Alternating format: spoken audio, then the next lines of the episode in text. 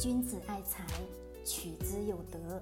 聆听财商智慧，拨动你的财富之路，让金融陷阱无处可藏。大家好，欢迎收听财德商学线上音频课。接下来有请贺老师的分享。好了，各位，我们今天呢来聊聊周期这个话题。周期啊，范围非常广。那我们今天要聊的周期是什么？先去回顾一下我们这几年的。财富周期，这个财富周期呢，从最早期的我们大量的人购买房子，对吧？进行了创富，实现了财务自由，到后面的买个股，买咱们的 A 股市场，出现了大牛市，又挣了一笔钱。那么前面的这两个周期都是关于什么？房子跟股市的。那么我们个人的资产、个人的财富，怎么样快速的去给我们自己去增值，这也是需要机遇的。人生成长也是需要机遇，投资呢也是需要机遇。只不过我们现在能看到的很多市场当中的机遇，百分之九十以上都是陷阱而已。需要的是我们自己能否有这个判断的能力。好，我这里问大家一个问题：假设说现在房子还能给我们带来一笔巨额的财富，你会投资吗？问大家会还是不会？浅一浅的你肯定不会，对吧？因为目前的房价已经到了什么样的阶段呢？非常非常冷的阶段。这个冷，我这里的冷的意思不是说市，不是说这个房价市场有多么的冷淡，还是什么呢？而是这个阶段大部分的人的钱流向了房地产，很多人没有更多的钱去还了，对不对？其实大家做一个小的去调查，什么调查呢？去。问问身边买房的朋友，你问他们是不是大部分的人都是从银行贷的款买的房，对吧？是不是？就算说现在你再一次去说房价未来还会上涨，你说你还有多少钱买呢？其实相对来说，现在房价再一次往上涨的空间几乎是不可能的，有大涨，几乎不可能是有大涨，懂吧？那么。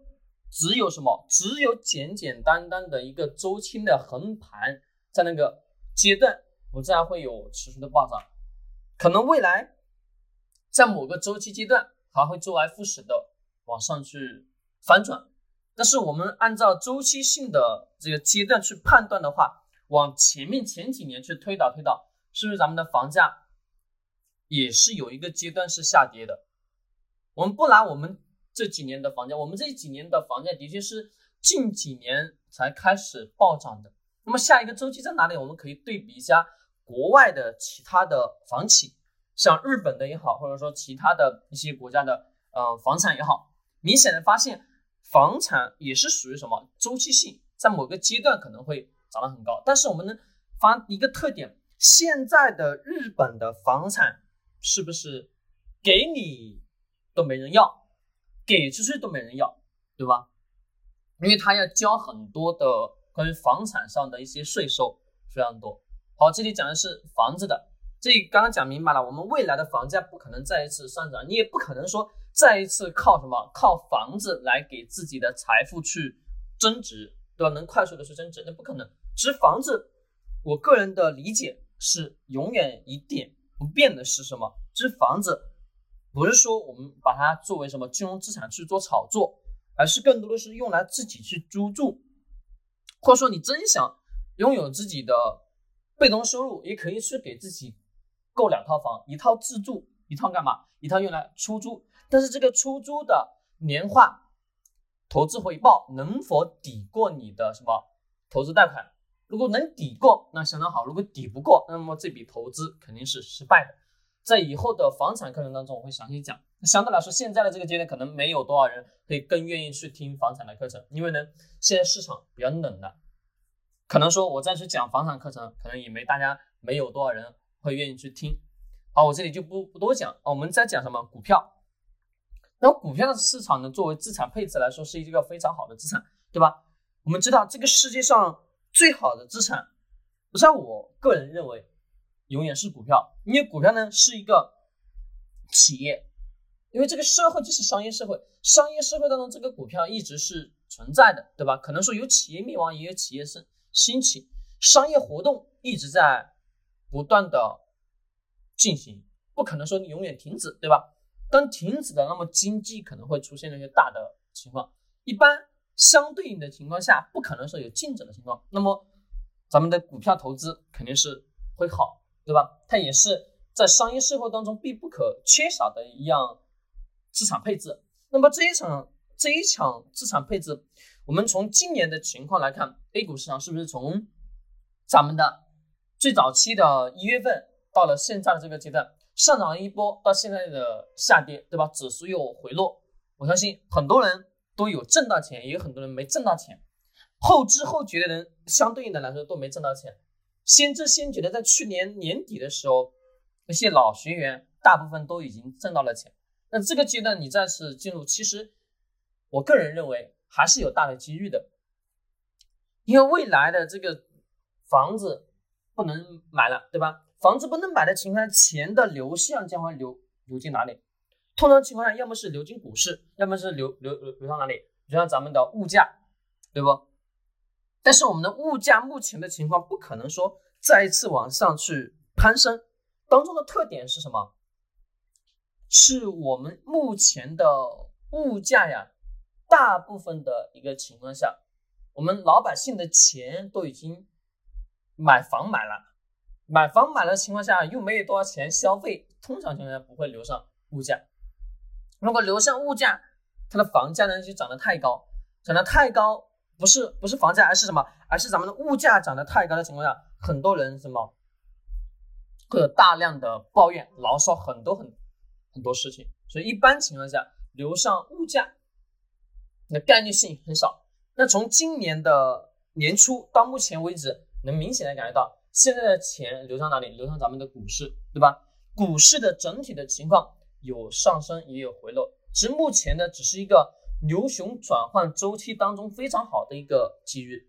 这个机遇是什么？牛市翻转是不是每五年一个周期？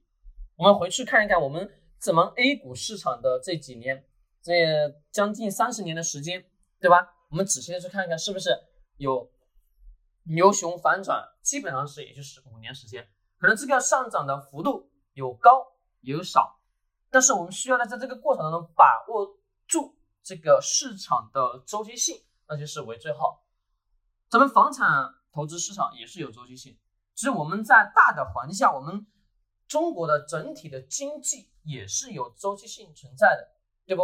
我们前几年是不是经济不断的往前去推进，从九几年开始，是不是一直在不断的建设、大改造，不断的往前推进？是不是经济在不断不断的往前走，对吧？在那个技能在到了什么？到了我们嗯零几年、零几年到一一六年为止，对不？零几年到一六年为止，是不是属于金融的时代？金融时代是不是发现市场上有很多的各种各样的金融投资理财产品，甚至再加上什么？甚至再加上各种各样的金融诈骗的问题，是不是特别特别多？这几年是不是显而易显的明显感觉到慢慢的少了很多？但是这今年为止，只要一出一个什么关于金融的事情，是不是各种各样的新闻全部扒出来了？那么相对于现在的整体的情况，国家对于金融的整体的市场的板块，以及对于整一个金融板块领域当中的很多事情特别的重视，重视的情况下，这个市场就会慢慢的、慢慢的走上正规化。只要正规化的前提条件下，我们是要把一些不优质的企业、不优质的不良的不法分子给排除在外，让市场变得越来越正正规化之后，这个市场我们的钱才能得到一定的保障，对不？我时不时有听到一些朋友在说，我挣点钱不容易，一进股市就被套，对吧？一进股市就被干嘛干嘛干嘛。的确，挣钱真的不容易。但是呢，自己得要去认识到这个周期，而不是说盲目的跟着市场的方向去走。市场方向再怎么样，大方向我们知道就可以了，没必要说在小方向哎跟着这个人买个股，跟着那个人买个股没有多大的意义。我发现一个特点，那些讲讲个股的股评啊，就说讲目前股市哦短期内将会怎么怎么走。啊，又因为贸易战的影响，怎么怎么怎么样？又因为这个的影响，怎么怎么样？对吧？是不是？我们发现那些讲这些音频的栏目特别火，对吧？每天听的人也特别多，甚至上万上亿，特别高。这也就是人性，只是能发现一个特点，讲这些东西里几乎上都是马后炮，对不对？马后炮吧。哎今天盘面怎么样了？明天盘面又会怎么怎么样了？做个什么简单的预测？预测过来，预测过去，我问大家有意思吗？你判断不出来是什么东西，对不对？那需要的是一点，我们作为真正的价值投资者，你得明白市场的周期性。周期性从哪里去判断？其实从身边很多微小的事情就能判断出来。比如说，现在的什么？现在的很多人是不是生活水平在下降？下降的根本原因是什么？是收入不够高吗？不是，是什么？是自己买了房子，买了车子，大量的贷款，自己不敢消费了，对不对？不敢消费的情况下，是不是感觉上生活品质要比以前降低了很多？这是一点。是从身边很多事情都能发现的，经济的一些大的改变，大的方向上的改变，投资也是如此。我们需要的是判断当下的市场周期性的阶段，去了解这个周期性的。简单通俗易懂的去做一个简单的布局，也就 OK 了。好，这里讲的是股市，我们再讲一讲债券。债券呢，市场跟我们股市呢也是相对应的相反。什么意思？也就是说，债券市场在股市非常好的情况下，通常情况下，咱们债券市场表现都非常不好。从我们今年的年初到目前为止，A 股是不是上涨了一波？这一波上涨过程当中，我们回头过来看看。债券市场这一月份到目前为止，其收益是不是非常的低，对不？那么债券市场收益怎么来的？也跟银行的模式一样，国企债也好，或者说呃其他的央行债券也好，发行过来发行出来之后，有存在什么？有存在违约的风险。但是存在违约的风险的前提条件下，我们是什么？是大量的人的信用的缺失。在去年是一个明显的感觉到，但是去年整体的情况来说，咱们的债券市场收益是不是特别的可观？其实大家自己可以现在回头去看一看咱们一八年的债券市场，你发现违约特别多，但是呢，债券市场的收益也是相当的不错。因为一八年咱们 A 股的整体市场是非常非常低迷，但债券市场就表现的非常好。那么债券跟股市呢，刚好是。相反的，债券跟股市是刚好相反。那么房产呢？房产又是夹在中间的这个位置。整体情况，我们在做资产配置的时候，只是可以按照这个规律去做一个简单的配置。就当股市很好的情况下，那么我我买 A 股；当股市行情不好的情况下，我可以给自己适当的去配置一些债券。债券长周期看。收益非常不错，不建议大家去配什么短期的债券，短期的债券没有任何的意义，因为短期的债券它上下波动是有存在，而且短期的债券收益也是非常低，需要的是把周期性的拉长，股票投资也是如此。相对应的来说，现在我们 A 股市场已经处于了历史的相对的较低位，这个阶段还是有比较好的空间的。那么你想投资，但是前提条件你是否真正的去认识到这个市场？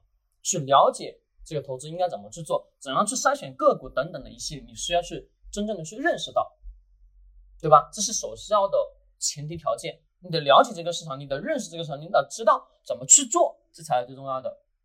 那么我的价值股票投资课程当中呢，有详细的去讲怎么去筛选个股，怎么去了解行业，怎么去看公司，怎么建立起自己的护城河，怎么去建立起自己的投资逻辑。那么课程当中都有详细讲，这里就不广不说太多，好吧？这里就不说太多。那么再是继续回到我们的周期，刚刚讲了，咱们房产市场也是有周期的，也没有做一个对比，对不对？我再做个对比，房产市场是不是我们看看那些其他国家的房产，发现跟我们现在的 A 中国的房产整体的情况来说，我们中国的房产涨涨得非常高，像日本的房产现在基本是。给出去都没人要，对不？因为要收各种各样的税。但是未来中国的整体的房产市场也会慢慢向这种地方去转换。可能大家会去说，我们中国市场跟其他国家的市场不一样，的确存在。但是整体的大方向没错，我们是不是在这两年一直在强调一个一个税？什么税？是咱们的房产税，对吧？房产税，房产税将来肯定会是收，肯定是会收，因为今年整体的政策是不是给出了很多的一些利好？中小企业免税、免税收，对吧？等等一系列各种各样的减税、减费的事情出来，对于整体的小企业来讲，的确是好的。但是你想想。国家的地方经济的来源是来自于什么？肯定是税收啊。那么这个地方没收到税收，肯定是要从地其他的地方把它收上来的，这是一定的。只是说短期内没有进行而已，在以后这个过程当中肯定会去收。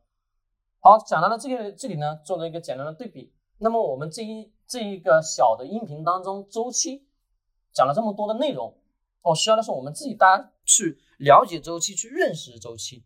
去看到周期，并且把握周期。